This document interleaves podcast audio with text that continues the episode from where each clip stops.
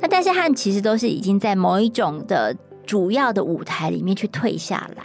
可是呢，有钱、财富自由这不用说。那但是他们可能展现了很多的自在。如果一个月的年金的收入是不到二点五万的情况之下，但是你支出的期待值可能在二到四万，那在你就有很大的机会，你有一半的机会是可能达不到。其实有八成以上的民众，他是愿意在退休之后再重返职场的。可是问题是你，你有意愿回去，不见得人家想要你啊，真的对啊。欢迎收听《远见 on air》，各位听众朋友，大家好，我是主持人《远见》杂志总编辑李建兴。今天我们邀请的来宾呢，是我的好伙伴哈，呃，还还是要再说一次，呃，是我们远见杂志的副总编辑林浪君，浪君好，兴哥好，大家好。是刚在上一集的时候，其实我们有特别提到，就是说这一次刚好适逢我们的呃远见三十七周年庆，在八月号的时候，所以我们其实每年在这个时候都会有一个比较重磅型的题目哈来推出。那这次讲的就是重新设计你的百岁人生哈啊，在我跟浪君在继续聊的时候，其实还是要告诉大家一个好康啊，就是说，因为这一次的杂志真的非常非常值得大家去阅读，因为跟你是息息相关的哦。所以说哈，请大家哈在收听的同时，别忘了在我们的远见的脸书、IG 跟 Podcast 平台，一定要去下方处要去留言哈。我们将会从留言的一个听众朋友里面抽出十位送我们的远见行动志。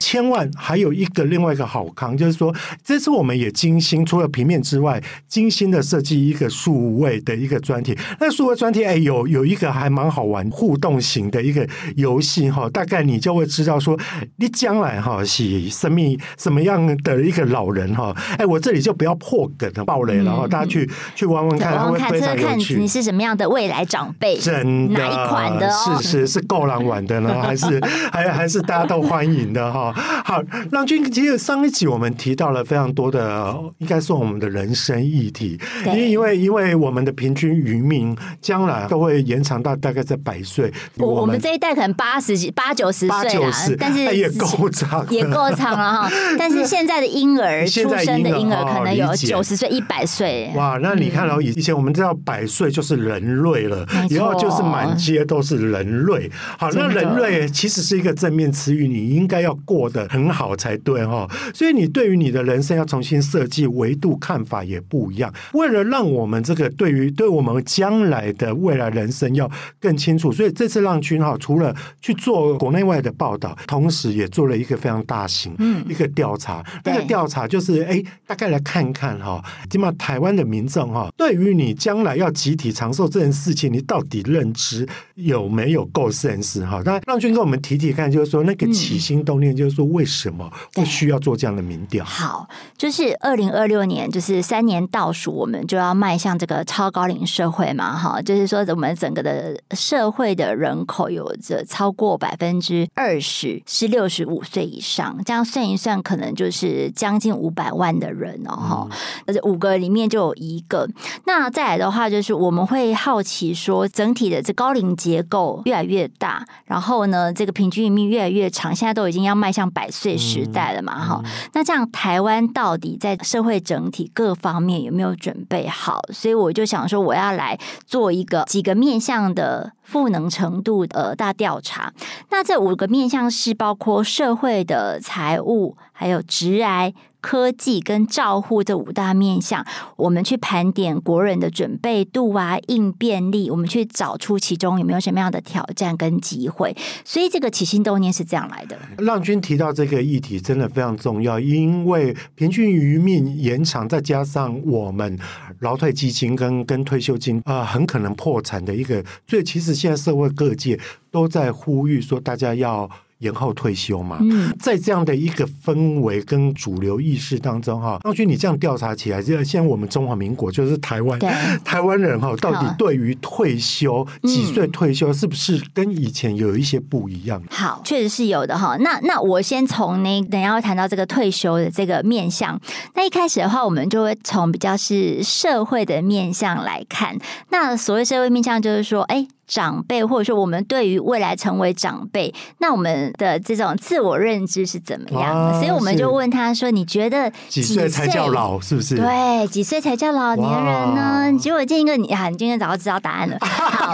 我就我就不考你。对对，对，对，对，那通常呢，其实大家还是会以法定年龄六十五岁来做一个分界点。可是像我们这一次一个调查里面，我们是二十岁以上，我们就让他去。去回答这个网络问卷自行填答的方式，那我们会发现到说，如果二十岁以上，然后一直这样各年龄层，一直到这个六十岁以上，我们都还有这个样本的，发现到有将近四成的民众哦，他会觉得至少要七十岁以上才叫做老年人，是是是，而且呢，越高龄者越不服老，是是，就是有六十岁以上这个群组哦，他们大概有一成的人哦，觉得八十岁以上才。叫老吧，啊，那就 对，他会觉得说你现在说我老，根本是在侮辱我，就没错没错。就是那时候我去访问那个国科会主委吴振中主委的时候，他现在也是差不多六十几岁嘛，然后他就说哦，我现在都不觉得自己老呢哈，因为他在那个捷运上面，就是虽然就是有一点白头发这样，他也不觉得自己要应该被让座，你知道吗？嗯、就是有一些的那个我们看起来好像是长辈的，他被让座，他还会不开心哦，因为他不觉得自己老啊，欸、真的有哎、欸。对，因为反而现在年轻人都会抢着做，就我每次上班我都觉得我好酸哦，所以 我都会去，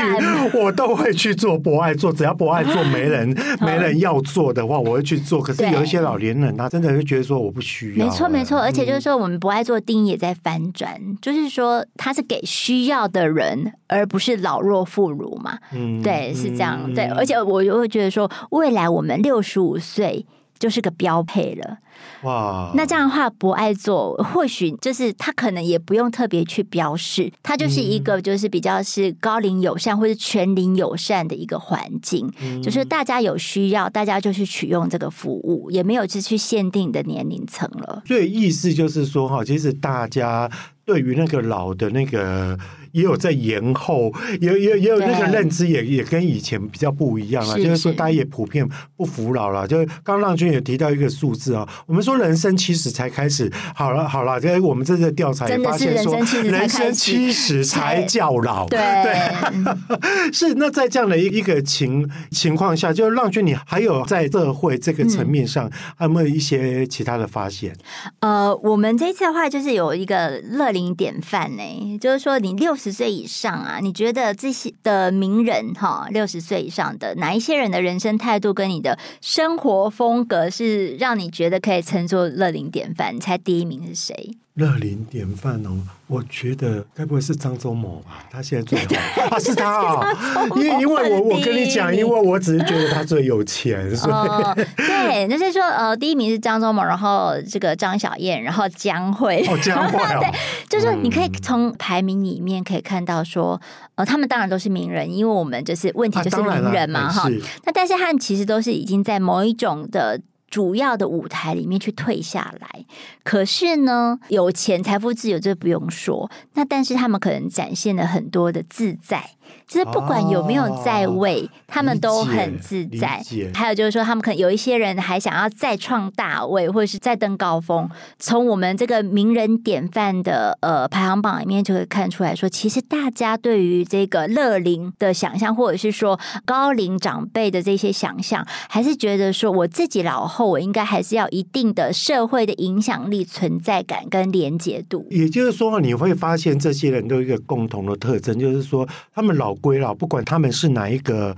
领域、哪一个行业的，可是都很优雅，就是说很从容的一个情况，嗯、而不是说你到老了还要 还要很庸庸碌碌的一个。那这样就是要有很多的准备，对不对？对好，真的。所以我们就会谈到说退休，就刚才金英哥讲到退休这件事情，倒带归回哈。我们现在其实如果是以这个退休的年龄来看，很多人都是不到六十岁就已经退休了。那我们这一次的这个看法。里面也是很有趣的发现，是你越年轻的人，你越想要早退，你知道吗？像比如说我们那种二十世代的一个族群哦，他们就会觉得说，哎，那我应该五十四岁以前就是就退休的，就有高达将近两成，哎，将近两成的二十世代觉得他五十岁以前他就要退休，你知道？然后但是呢，年龄越高的他。越不敢退，或者说他觉得越晚退，就是六十岁以上的族群，大概有这个超过三成，他是希望他是想要在七十岁以后才退休的。哇！所以这其实就是说，他世代越高，然后年龄越高的话，他越感受到那一种生活的财务的压力哈，或或者是说他可能在这个工作的投入上面的程度也是会比较高的。那其实呢，我们就会看到说，那不然我们来问问看。看退休金好了哈，嗯、就是大家如果说期待值是多少？期待值是什么？嗯、结果我发现到说，将近六成的民众觉得是需要超过千万的。你要准备一千万，你才会退休啦。其实我也觉得差不多哎，他这个数字跟我心中的数字还蛮像的呢。对对对，那所以呢，还有就是说，你看，如果说你是超过这个两千五百万以上的，哎，也蛮多，超过一层哦，哦超过一层，觉得说你要超过两千五百万，所以在整体的水位是偏高的。可是问题是说，我们也在看说啊，这个是大家的期待值。嗯，那来看看说，你的退休金的来源可不可以来支撑你这个期待值？嗯嗯、就会发现到说，你这个呃退休金的三大来源，第一个就超过六成以上的人都是要依赖这个退休的年金制度，嗯、也就是我们现在如果我们是劳工的话，就是劳保跟劳退。那我们就来试算，如果你只是依赖这个年金制度的话，那你大概可以领到多少？那我们以现在的这个劳保，就是投保的人，然后他平均的提领的这个一个月的金额是多少？大概是一点八万。然后呢，我们再算，因为还有一个劳退嘛，对不对？这个劳退金呢，我们是用这个呃经常性薪资的这个平均数，大概四万五来计算。那其实你一个月可以拿到的大概也就是六千五啊，就六七千左右。那六七千再加上这个一万八，其实大概就是两万五。可是事实上，我们在问。说你就是退休之后一个月呢？他们大概就是说，大部分的人哦，就是大概是呃超过一半的人觉得一个月是需要二到四万。所以就是说，你如果一个月的年金的收入是不到二点五万的情况之下，但是你的这个支出的期待值可能在二到四万，嗯、那这你就有很大的机会，你有一半的机会是可能达不到。哇，这听起来蛮残酷的。我这次因为配合浪君的的这个专题。我自己在总编辑的话，就有写到写到下流老人这个、嗯、这个东西。我后来才发现，原来韩国比日本更严重，更严重。就是说，哇，原来原来原来，因为我看到一个数字，就是说哈，韩国老人的劳参率居然是世界最高，听起来好像很正面嘛。我们现在都鼓励说，嗯、哦，原来其实他们是蛮逼不得已的啦。那最重要，其实有一个原因，就是说几个原因。第一个就是说，韩国正望子成龙心态非常的严重，所以他们其实把大部分的资金都拿去养。小孩培养小孩跟补助小孩，现在的韩国年轻人其实不好过，除非你进大财团，否则的话奉养小孩的人很多，所以他们儿女的奉养率就很低。但是最重要，就跟浪君刚刚讲的一样，他们年金制度启动的太慢，他慢到完全那个那个 gap 是非常大，大到所以使得就是说哇，那韩国的老人，我觉得也有很多优雅的老人啊，可是蛮多，我真的觉得蛮可怕的啦。对对，挑战是很严峻。的，所以才会就是说，可能这几年世界各国都是啊，你的年金改革你一改，啊、大家就是上街头抗议。对，因为大家会觉得说，有一点是，比如说是在剥夺，或者是说我就是有缴钱，但是你为什么可以破产，或者我为什么我要变得领这么少呢？哈，就是还是会有这些这个争执。那但是归结到我们个人可以做的，就是你可能在财务的部分，还真的是你的准备要规划好这样。所以就是我们从这个，比如说他们对于退休理财的规划的程度，跟他们的信心度，其实都是蛮严重不足的。啊真的，对，就是。说我们可能来抓一下，就是老后退休之后，那你可能你还是你的收入还是要可能等于你之前在上班工作的时候的六成薪水左右。那这个退休后的收入怎么来呢？就是包括说这个我们刚刚讲的年金，好，你不是开始提领了吗？这个是一一个收入嘛。另外的话，可能就是你会有一些是来自于投资的收入，例如你可能是债息，或者是股息，或者是你是当房东，你就是会有这个呃这个租金。的收入，就这些零零总总的收入，其实子女的奉养也是一种收入啊。如果他稳定的话，他愿意领，所以我现在每天都 都灌输我的小孩说说，现在爸爸给你一分，你你以后要存利息要还给我。但是你还是靠自己比较好。对啦，真的要说归说，对对，因为这个世代，我们知道那个年轻世代挑战是很大的，所以这样归入就是呃所有的收入总计起来，总共有就是呃超过六成的民众觉得未来老后的整体的这个收入是没有办法达到过去薪资收入的六成的。我觉得应该我应该也会面临到，不是我现在太高哦，而、嗯、是因为我，我觉得机会真的蛮难讲的。对对，所以这个挑战是很大的，这样哈。那、嗯、如果说我们在谈到说，哎，职场的部分，那你是不是觉得说，哎，退休金的水位是准备起来是蛮低的，或者是因为你要活得比较长，所以你的这个呃裁员的准备要更充裕？那是不是可能就要回到职场上工作？那我们有这次的调查也发现到说，其实有八成以上的民众他是愿意在退休之后再重返职场的。嗯、可是问题是你你有意愿回去，不见得你人家想要你、啊、真的对啊，对，所以我们就就直接问到说，你有没有感觉到，就是中高龄者他是在职场上有一些差别待遇的？结果你知道吗？也是高达八成以上的人哦，就觉得真的有差别待遇。那那些差别待遇就是包括说什么前三大啦，第一名是升迁加薪的机会变少，都没有我的份呐哈。然后这个有一半的人就是这样觉得。然后再来就是被劝退休，然后再来是那个呃职位容易被调来调去或者是降阶，就是这职场的三大差别待遇。那后来又再问到说，好了好了，那你告诉我吧，就是中高龄者重回职场。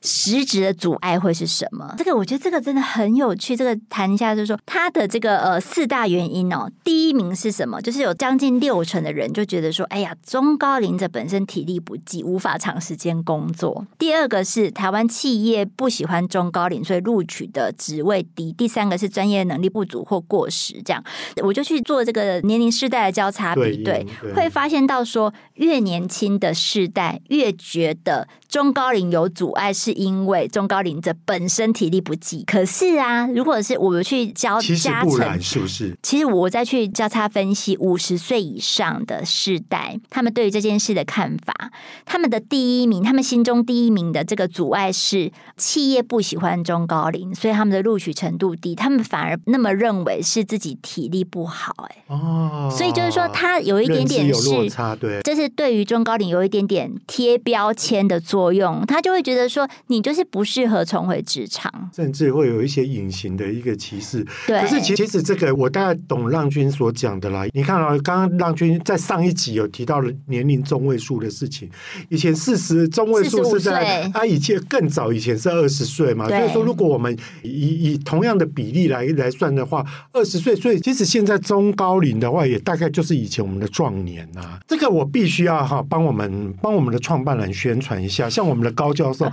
哎，在七回啊，一满型号的刚爬爬照呢，因为他前几天都还问我说，哎，他要去见谁见谁，然后他要带着小朋友一起去，这样子，就是说，哇，他还是非常非常有活力的。所以说，其实或许体力在医学发达跟我们现在保养得宜的一个状况下，不一定是这么一个绝对的一个。没错，所以就是健康于命就很重要的。你知道，其实我去健身房，我有去采访健身房，是看到很多都是那个银发族哎。八十几岁以上，我我跟你讲，我这个我也要我也口一下，因为有时候我我现在都忙，所以我大概都只能假日的早上去，因为来之后到大概八九点我有事，我说我都很早。哎，那时候真的清一票都是都是都是高龄者，哎，没错没错，而且就是说中高龄者他们去重训是有原因的，就是你知道那种年轻人去重训是要秀肌肉嘛，对不对？他们是为了美。对，还有要贴 IG 嘛，发照片嘛，对不对？是是是是。那但是那个中高龄者，他们真的就是去拼健康的，比如说预防肌少症啊。没错没错，因为你肌少症很重要，它就是要靠重训，然后去锻炼你的核心肌群什么的，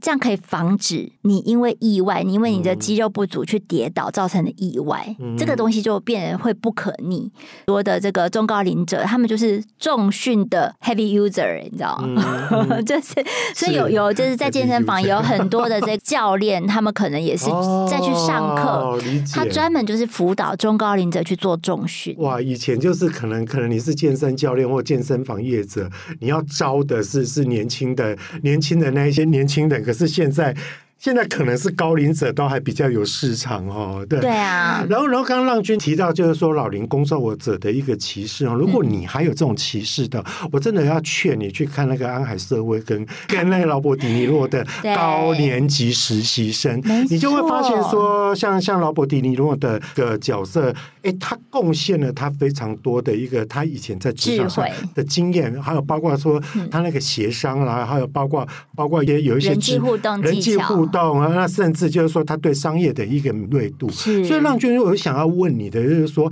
好像现在大家也都还蛮蛮低估，其实高龄者，其实你也刚刚公益，好像我们都会觉得说。除了体力不支，你大概大概也会觉得说他们资讯也是比较落后啦。那使用科技产品好像好像还没事啦，连连开个机都没要，所以说一定只能买那个 Nokia 给他们这样子。结果是这样吗？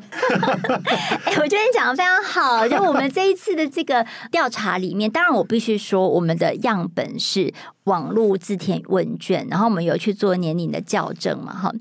那所以就是说，suppose 我们这一群样本，他是至少会上网的人，对吗？可是啊，在我们的整体的这个调查里面，也可以发现到说，哎，这些中高龄者，只要他们会上网的话，他们对于科技跟社群的使用度跟连结度是非常非常高的，高非常高哦。嗯。科技这方面其实也有中高龄歧视或者是标签的问题。像越年轻的世代哦，他就越觉得说，哎呀，你们高龄者呢，就是不善于。使用科技，你就是不熟练。那但是你这个五十岁以后的族群，他们对于自己的认知是：我如果我是高龄者，我对于这个呃高科技产品，我使用的程度是熟练大于不熟练的。嗯。所以就是可以看到说，他们其实这世代的认知就不太一样。但是我在那个问其他的题，就是说，哎，那你有没有平常使用什么样的社群？可以发现到说，这些会上网的这个中高龄的族群，九成以上都粘在 LINE 上面，真的。然后。七八成会使用脸书，所以你为什么会收到收到这么多的长辈图？你从这样你就可以知道说哈，人家北嗯西北要有赖，没错。而且而且，我就访问专家帮我解读问卷，他说。你知道吗？现在我们都说长辈图，对不对？早安图，但他现在不是哦，他是早安影音。真的，我们我哇，我好想收到哦！长辈可以发给我。对对，他用手机，他其实可以，就是不只是下载 App，他可能还可以去做一些简单的影音的一些制作，无形当中也是给这些引爆这种通用科技的商机。就只要呢，你给长辈一些动机，就是比如说他会之所以会。高度连在 LINE 上面，是因为他想要跟人家分享、联络感情嘛，对吧？哦、所以你只要把这个人际连接找回来，他其实就没有存在这种科技上面不愿意用啊，或是没人教，或是需求少这种科技阻碍的问题。嗯、我觉得老人家通常有一个变成一个心理状态，就是说他们很怕被遗忘，对，所以说刷存在感哈，对他们来讲就变得非常重要。哎，我这个刚需，这就刚需啊，我。真的觉得我要分享一下我自己妈妈的状况哈，就是说在疫情的时候，就我妈妈被很多中高龄者都是在疫情的时候学会用手机，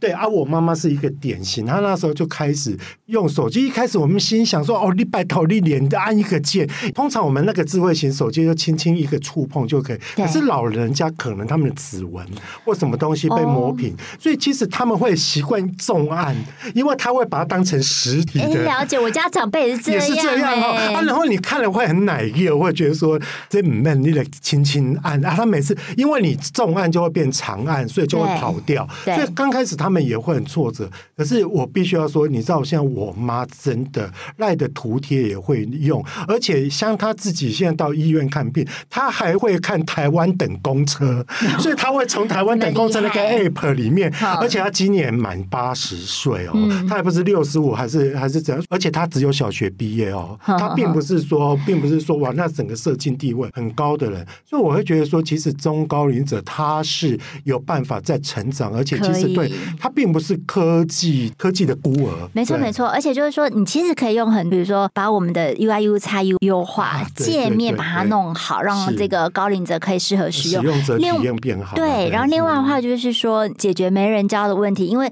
当然嘛，就你身为儿子，你也知道，就是你可能会没有耐心嘛，哈。对对，那但是呢，就是说在这种使用的教学上面，也没有办法变成是一个影片教学，开箱影片教学。好，你扫个 QR code，或者是说呃电视上面你可以就看到那种使用影片教学，或者是语音导引它。所以现在就是包括华硕啊这一些专家，他们在设计这个使用流程的时候，他们其实就会把这种自然语音导入，就是我用机器人，我机器人教你可以吧？你儿子没空，我用机器人一步一步的引导你。机器人比啊比 One Gag 还优好。没错没错，对，机器人才是他的金孙，或者才是他的好儿子。没错没错没错。可是呢，就我觉得老年人哈，就是长者啦，长者也有一个心理障碍，就是说哈，有些老年人我会觉得说啊，我老了之后被送去养老院，嗯，是一件非常悲凉的一个事情。嗯、就是说我是一个被遗弃。我刚刚其实有提到，就是长者都会有一个心理状态，就很怕被遗弃，嗯，就是开始觉得社会不需要他，家庭不需要他。那尤其哈，在送到养老院的这个东西，它是一个非常大的一个心理门槛。然后另外，我真的也必须要说，因为其实我也曾经到养老院去探望过，呃，我自己的亲戚他是属于长者这样子。哎，我觉得那个环境我刚刚我蛮惊啊，因为我我看了我都会觉得说，将来，哎，我真的我或许不应该在节目这样讲，我真的会觉得说。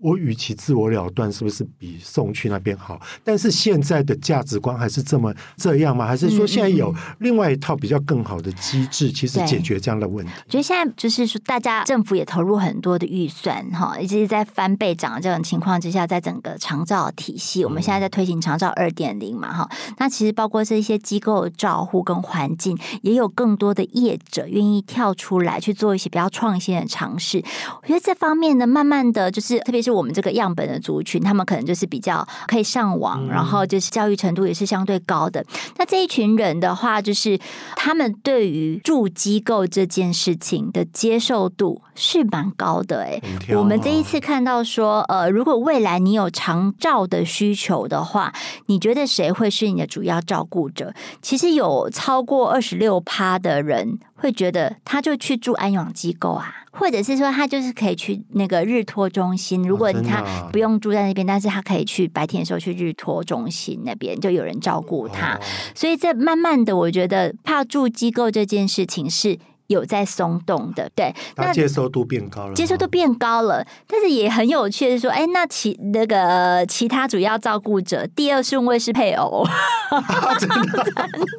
就是也有大概两成的人就觉得，哦，我的配偶来照顾我啊，而且呢是男生更期待配偶的照顾，期待老婆的照顾这样子，会、嗯，对，然后呢，在这个再来就是说，呃，外籍看护跟本国看护也是在榜上。的哈，那其中外籍看护又比本国看护的顺位要再排前一点，因为他可能整体的薪资水平。是有差了一下，哦、差了两三倍这样。对对，对对对，哦，理解理解理解。我记得这次浪君其实有写到一个案例，让我觉得非常有感，叫好好好好圆管，好好圆管，就是说为什么呢？我觉得等一下浪君再再再来做充分的补充，就是说它最主要，它那个机制就是让我觉得，我只是搬到一个社区，而不是一个养老机构。你知道，不只是我，这次我在跟我们后置在在在对这个在对标的时候。然后那个我们就有一个后置，就是秀如嘛，他就说：“哎，建哥看了这一篇，我也觉得我好想去住哦，去预约，嗯、而且它非常的弹性哈。”就是我们在整体的社会氛围或是政策的走向，大家会觉得是在在老化嘛，嗯、对不对？就是 aging in place 这样。那但是呢，其实你也要 aging in right place，好、哦，就是越来越多专家去提倡说你，你你要。在宅老化，你要有足够的配套，然后呢，就是选择一个对的地方，你才叫做有效的在宅老化。要不然的话，你其实就是孤独死。是啊，是啊。对，因为我们可以看到说，有很多的这个呃人口统计里面，就是说你独身居住，就是呃一个人。长辈一个人居住，或者是说两个长辈，就是夫妻嘛，两两老夫妻一起住在一起的这种人口户数的比例是在攀升当中，哦、这是两三倍的这样的攀升。那所以就是说，呃，如果你没有办法再在老化有很好的配套的话，你就不如去住一个好一点的机构。嗯嗯、那这个机构里面的话，像比如说像好好园馆这一些，他们的一个实验尝试的方式，就是说我让你进来住嘛，哈，就好像是你在这边是一个长租户，你就要跟我们签约。就是住进来之后，那如果你有这种长照。需要照护的需求，那我也可以帮你引介这个长照服务，就长照二点零的系统进来。但但是这个东西你要自费，对，你要自费啊。但是在你在这个这个圆馆里面，这个聚落里头，你其实也是跨世代共居的，因为它其实还有一些旅馆区。然后呢，这个可能是可以给年轻人或者是一些短期的住户。那你这样子在这个整个人口跟社区的结构上面，就可以有效有效流动，然后比较接近这这班的。这个世界社会这样住民住进去之后，他们就可以就是比较随心所欲，他也不会去就是限制你的行动。但是住进的前前提是你还是要有一定程度的自理的能力啦。嗯，对。那这个我就要回归到说，你对你的老后准备，特别在财务这方面够不够？如果说你选择你要进入像这样的一个轻盈住宅，是有安养服务、照护服务的，那你的口袋其实也是要够深。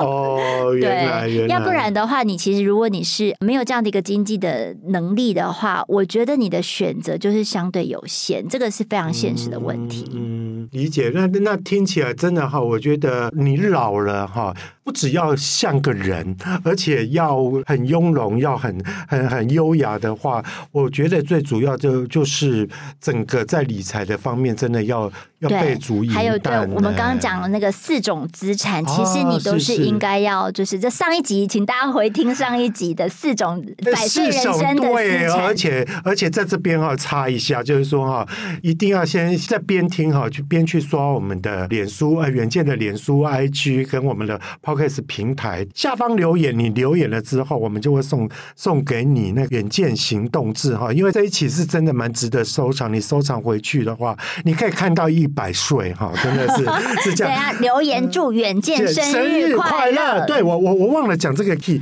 然后最重要就是说，其实浪君这次也有做数位专题啦。那个数位专题里面，其、嗯、其实我们把文章收拢之外，让比较比较比较轻松跟比较互动式的一个游戏，你可以从中哈去测试哈，你是上面看的老人哈，上面看的长辈啊，对啊对啊对对，你是人见人爱的长辈，而且哈够狼玩 了。没有没有没有，好像选项没这个了，我开玩笑，我就不再不再爆雷了哈。话说回来了。我觉得，我觉得老的课题其实。也还蛮多的了，对，所以真的是很建议大家可以好好来看，就是这一次周年庆的封面故事，因为这不是只有写给那些就是中高龄的这族群，其实是你从年轻人，就是你现在就是呃学生，或者是说你是这个社会新鲜人，你也应该好好看这个，因为我觉得是整个我们对于人生规划的一个全面的翻转，然后里面我们也有就是整理一些专家的意见，然后给大家各阶段你应该要去怎么重。人生的攻略，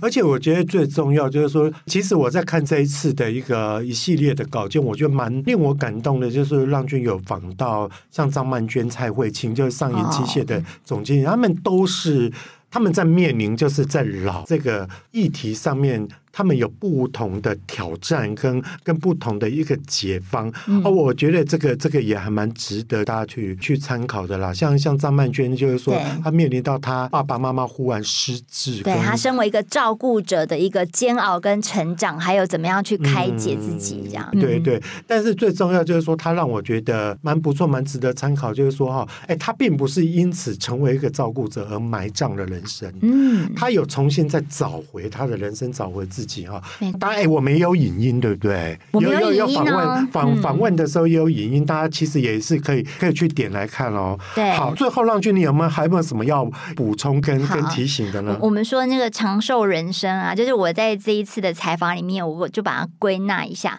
长寿人生有三怕，第一怕怕病、怕穷、怕孤单。哦，这是有道理。对对，我现在都觉得，我现在对于孤单。单比较没感觉啦，因为哈，我就觉得每每次哈，长官跟同事都会来吵我，所以就一直被插播，一点都不孤单，反而 想要一个人。对，没错，没错。对对对，所以我们就是防堵长寿三怕，我们整本就是一个解方啦。大家一定要这个呃留言祝远见生日快乐，然后抽奖把我们远见这一起带回家。真的，然后如果说这一次这次你听了我们的一整个两集专题的话，或许你也可以让你的爸爸妈妈听，给你周边的长者听，甚至你也可以让那种哈将来哦会面临到百岁人生的那种青少世就世代哈，呃也都可以来听了。如果说哈你想要了解更多的一个细节，也欢迎参考我们资讯栏上的一个连结，也请大家一定要锁定我们的远见 air。帮我们刷五星评价，让更多人知道我们在这里轻松的陪你聊财经、产业跟国际大小事。我们下次再见喽，拜拜，拜拜，祝远见生日快乐，生日快乐。